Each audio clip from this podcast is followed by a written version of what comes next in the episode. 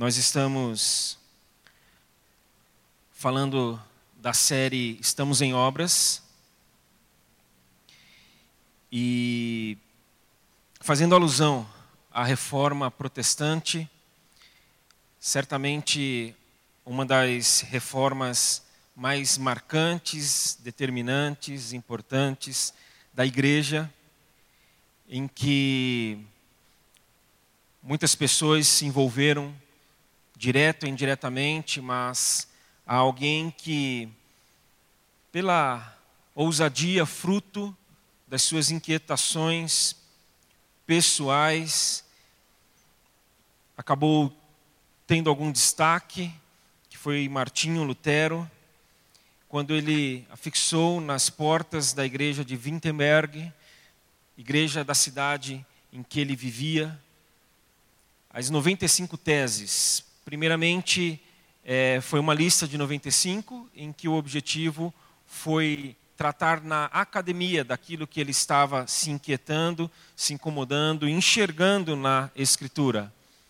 Mas aí depois teve a segunda lista. Aí essa segunda, sim, é que foi direcionada, digamos que ao povo, e aí a coisa pegou.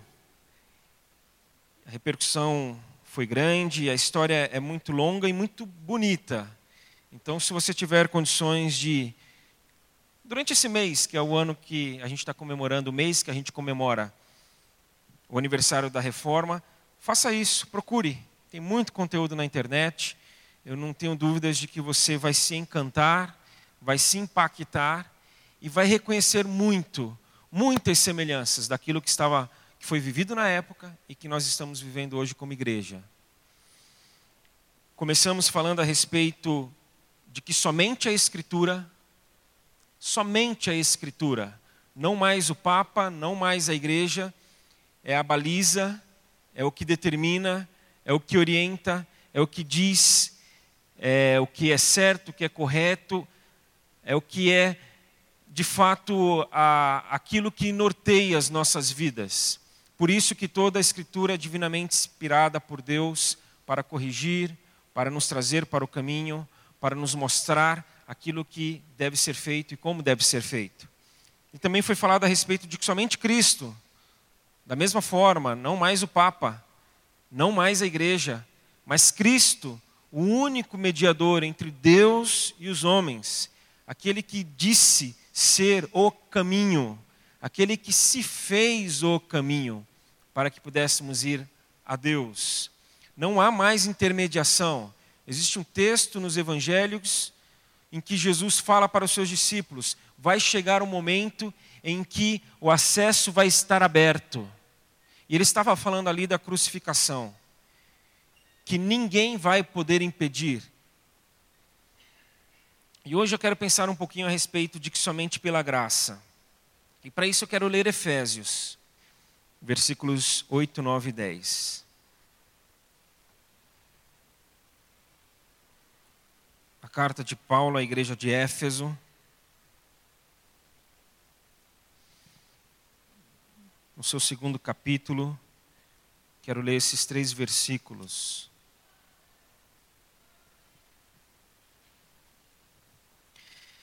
Vocês são salvos pela graça, por meio da fé.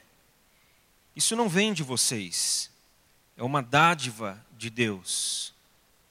Não é uma recompensa pela prática de boas obras, para que ninguém venha se orgulhar, pois somos obra-prima de Deus, criados em Cristo Jesus a fim de realizar as boas obras que Ele de antemão planejou para nós. Que Ele possa abençoar a palavra, nos abençoar por meio da palavra dele nessa manhã. Noé destacou na semana passada uma frase que eu vira e mexe uso aqui, dizendo que alguns textos, quando nós lemos eles, e é bom que sejam todos os textos, tá? mas alguns parece que de forma especial nós lemos e eles saltam. Nós lemos e parece que eles se levantam e começam a pular na nossa frente, começam a chamar a nossa atenção, começam a dizer: você precisa me ouvir, você precisa me ler, você precisa me compreender. E aqui, sobretudo no versículo 8, vocês são salvos pela graça por meio da fé, isso não vem de vocês, é uma dádiva de Deus. Parece que cada palavra toma vida, com força, contundente. E é muito diferente nós lermos, porque você pode ter lido já, assim como eu, várias vezes esse texto, mas é diferente nós sermos tomados pelo texto. Se o texto não salta, parece que ele nos puxa para dentro dele, nos faz mergulhar. É muito diferente de lermos e sermos tocados, incomodados, quando necessário consolados. Nós somos, na verdade, explicados pelo texto. O texto ele nos explica. O texto ele, ele, ele fala conosco de tal forma que a gente sabe que ele está falando conosco, porque ele está falando de nós. Então não há dúvida de que ele está falando conosco. E aqui nós lemos: somos salvos pela graça. Meditando nessa frase, a palavra que saltou, que me tomou, que me carregou e que está só me batendo.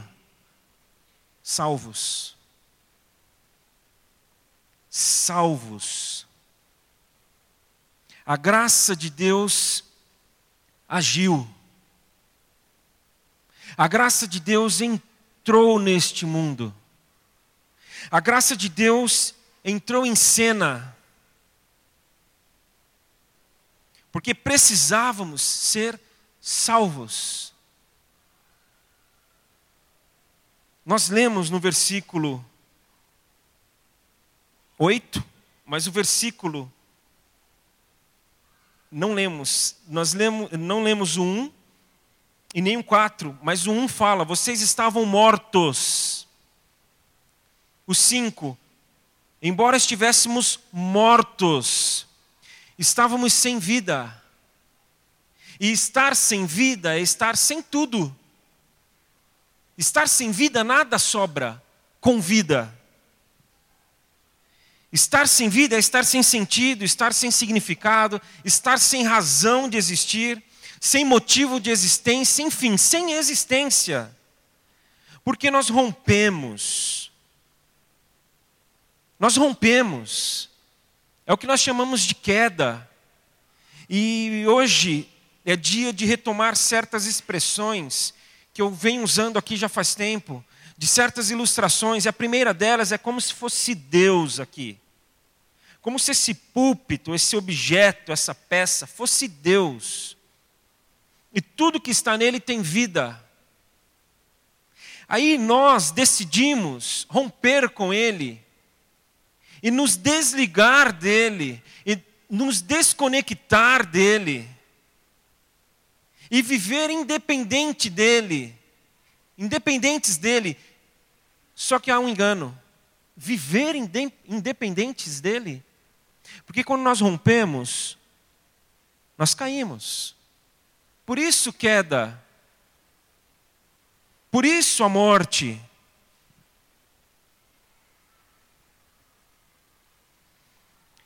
E a graça nos salva. Essa afirmação explica o porquê, quando Jesus, diante de um homem perdido, disse: Eu vim buscar e salvar o que se perdeu.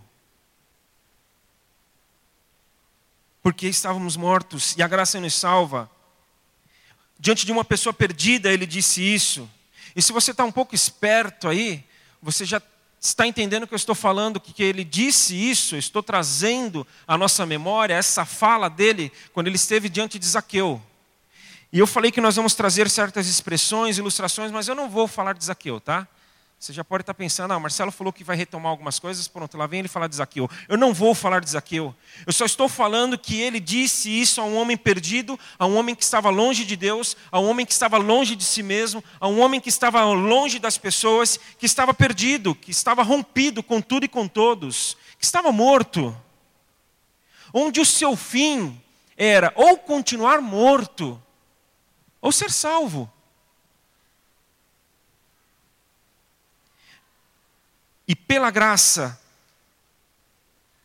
pela graça em pessoa, ali presente, esse homem foi salvo.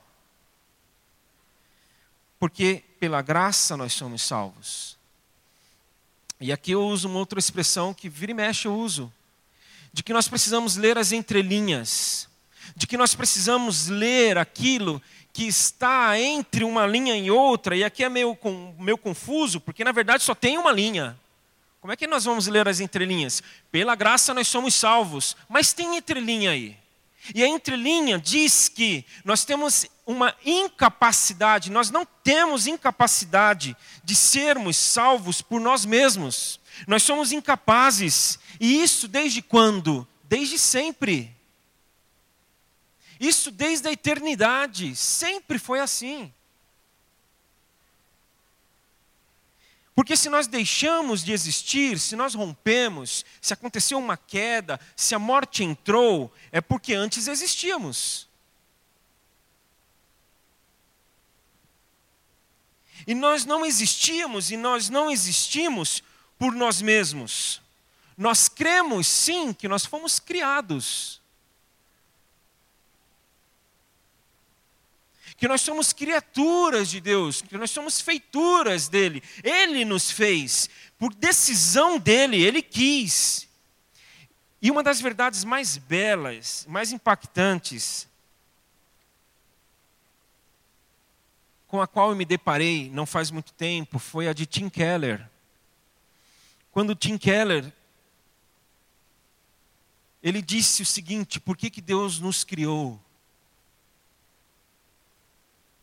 Por que, que nós somos criaturas dele? Por que, que ele quis? Por que, que ele pensou? Aí nós poderíamos falar, ah, ele fez isso para que nós pudéssemos adorá-lo, para que nós pudéssemos amá-lo, para que nós pudéssemos dar a ele prazer. Só que Tim Keller fala que isso tudo ele já tinha. Ele já tinha entre Pai, Filho e Espírito Santo de uma maneira que nenhum de nós pode dar a ele, ou poderia dar a ele. Então, se Deus é um Deus triuno, em que entre Pai, Filho e Espírito Santo já existia todo o prazer que eles poderiam ter, só pode haver uma razão porque Ele nos criou. Não para que dessemos prazer a Ele, mas para que Ele nos desse prazer. Mas nós rompemos. E tudo se perdeu. E o que era para ser prazer, se tornou um grande pesar. O que era para ser prazer se tornou um horror. O que era para nos, para nos encher de alegria se tornou tormento. Tormento, arrogância, é um tormento.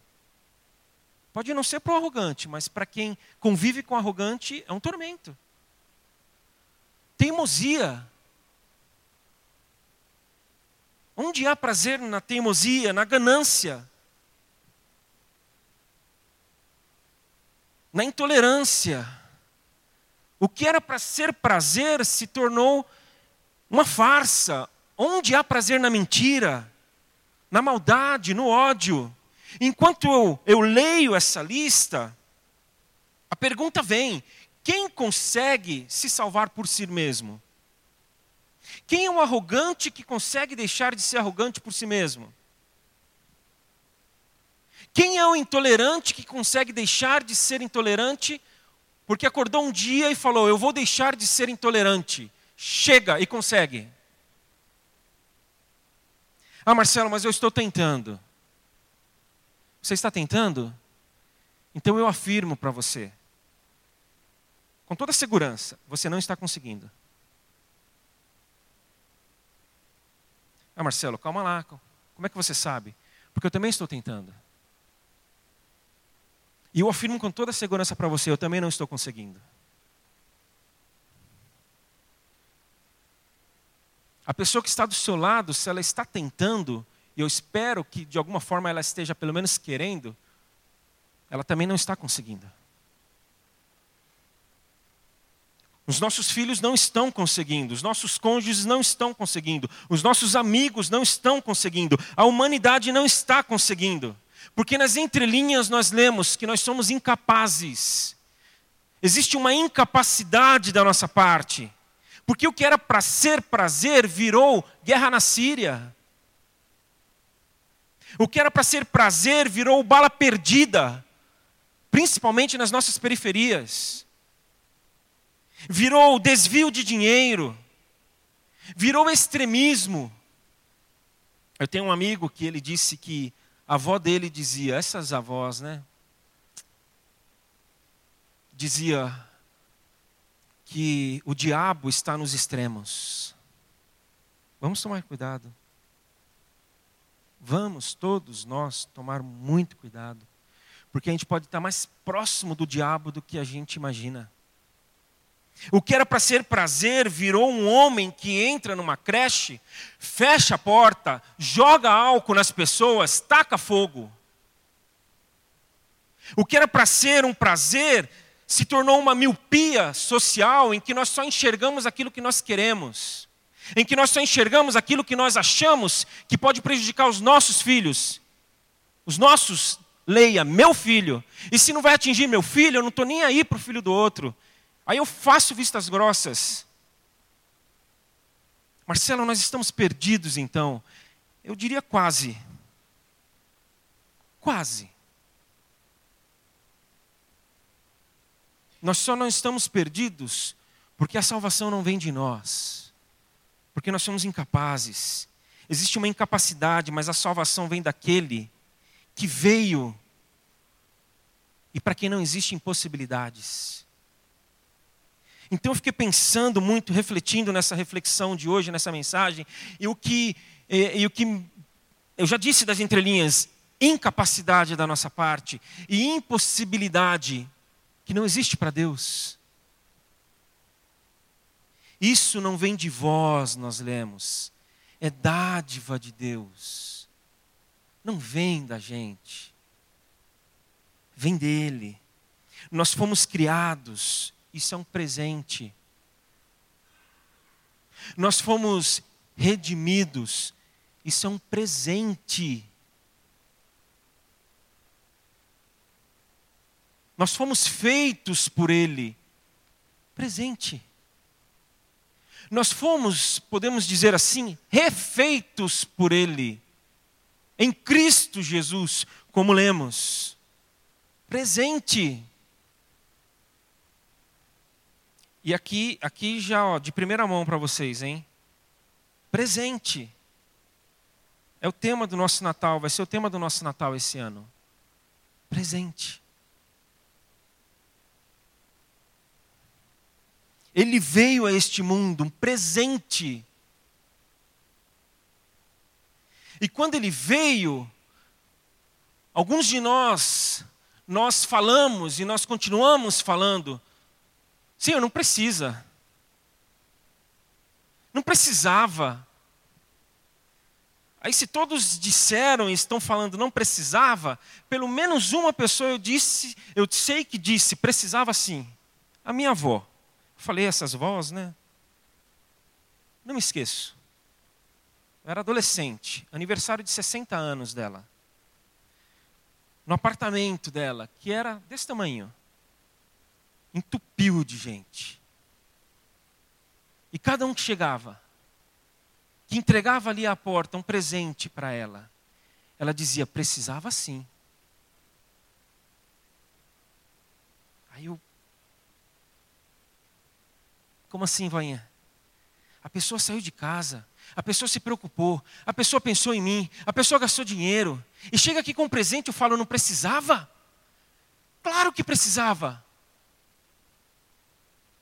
O Deus em Cristo Jesus se entrega por nós. Ah, não precisava. Claro que precisava. E vai é muito bom se nós entendermos isso.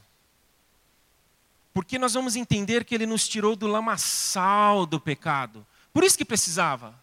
Nós estávamos enlameados, nós estávamos encharcados de lama, de sujeira Essa semana foi a Semana da Criança, como todos nós sabemos, e em vários colégios se comemorou, se festejou, as crianças adoram. E lá no colégio que a, a, a Gal trabalha, algum, os professores foram fantasiados, assim como as crianças, de personagem, de algum personagem de desenho. E ela com as suas amigas, essas amigas, né, inventam de tudo, foram de cada um personagem do divertidamente. Alegria, medo, nojinho. E a Gal foi a raiva. Ô, gente, não ri. Eu não imaginei que a reação fosse essa, senão eu não teria citado. Foi de raiva. E quem conhece o desenho sabe que o raiva é todo vermelho. E ela teve que se pintar de vermelho. E quem disse que a tinta saía depois? Não vale ninguém ficar olhando para ela daqui a pouco para ver se tem tinta ainda nela, tá? Porque existe o risco. E não que ela não se lavou, que ela não tomou banho, que ela não passou wipes, e tudo que você pode imaginar. Mas porque é difícil. Sujou. Impregnou. Lamaçal de pecado. Aí ele nos tirou do domínio das trevas para o reino da sua maravilhosa luz. Ele nos tirou. Porque nas trevas, como é que a gente ia enxergar a saída? Como? Somente sendo retirados de lá. E Ele nos tirou do domínio das trevas e nos colocou, nos plantou. No seu reino de luz. E Ele faz irradiar luz em nós e luz a partir de nós. Por isso que a nossa proposta nesse mês não é falar de uma reforma que aconteceu lá atrás. Ah, obrigado, Senhor, porque aconteceu essa reforma. É falar de uma reforma que continua acontecendo, porque nós estamos em obras. Nós estamos em obras. Nós lemos aqui, pois somos obra-prima de Deus. Obra-prima dele, ele é o arquiteto. Ele é o engenheiro, ele é o mestre de obras, ele é o pedreiro, ele é o ajudante de pedreiro, ele é o cara que veio fazer o gesso, aquele que veio colocar o vidro. Aí você já se pergunta, Marcelo, e nós? Nós somos a obra. Nós somos a obra.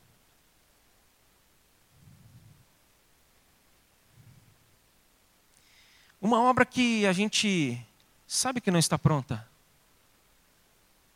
Que ainda não está da maneira como deve ficar. E que enquanto aqui estivermos, não vai ficar da maneira como deve ficar. Mas estamos falando de um Deus bom, que continua sendo bom. E que pela sua bondade, pela sua graça, pelo seu favor, pelo seu amor por nós, nós podemos falar: Senhor, continua a obra.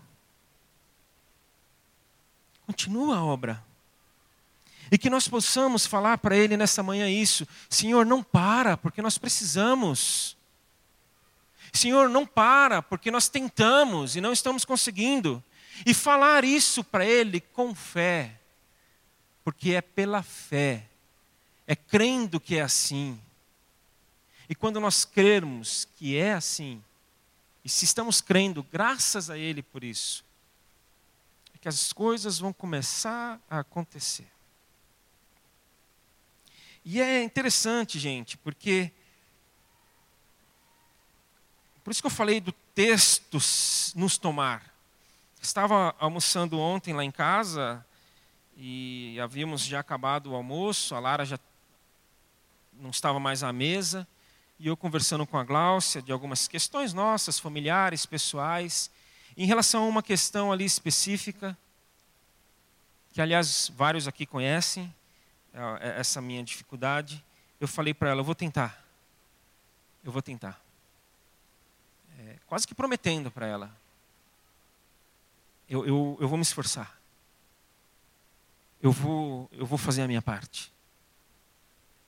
E aí, ali, aquela hora na mesa, eu estava falando, eu vou tentar. Eu vou. Não, eu não vou. O máximo que eu vou, e é tudo, é falar, Senhor, faça. Pela tua graça. Porque eu estou tentando. E tem hora que eu não estou tentando, Senhor. Mas eu quero me dispor para que o Senhor faça. Vamos orar. Eu acho que a oração é muito simples. Eu me rendo a Ti, Senhor. Porque é pela Tua graça que nós fomos criados. Isso é presente. E é pela Tua graça que nós fomos salvos. Isto é presente. Isso não vem de nós. Isso é dádiva tua. E é pela tua graça que o Senhor vai continuar a boa obra em nós até aquele dia, que dia? O dia de Cristo Jesus. Então, meu amigo, quando é o dia de Cristo Jesus? Não sabemos. Então, se você tem 10, 20, 25, 30, 50, 70, 80 anos, o dia de Cristo Jesus não chegou ainda. Então, ele vai continuar a boa obra na tua vida.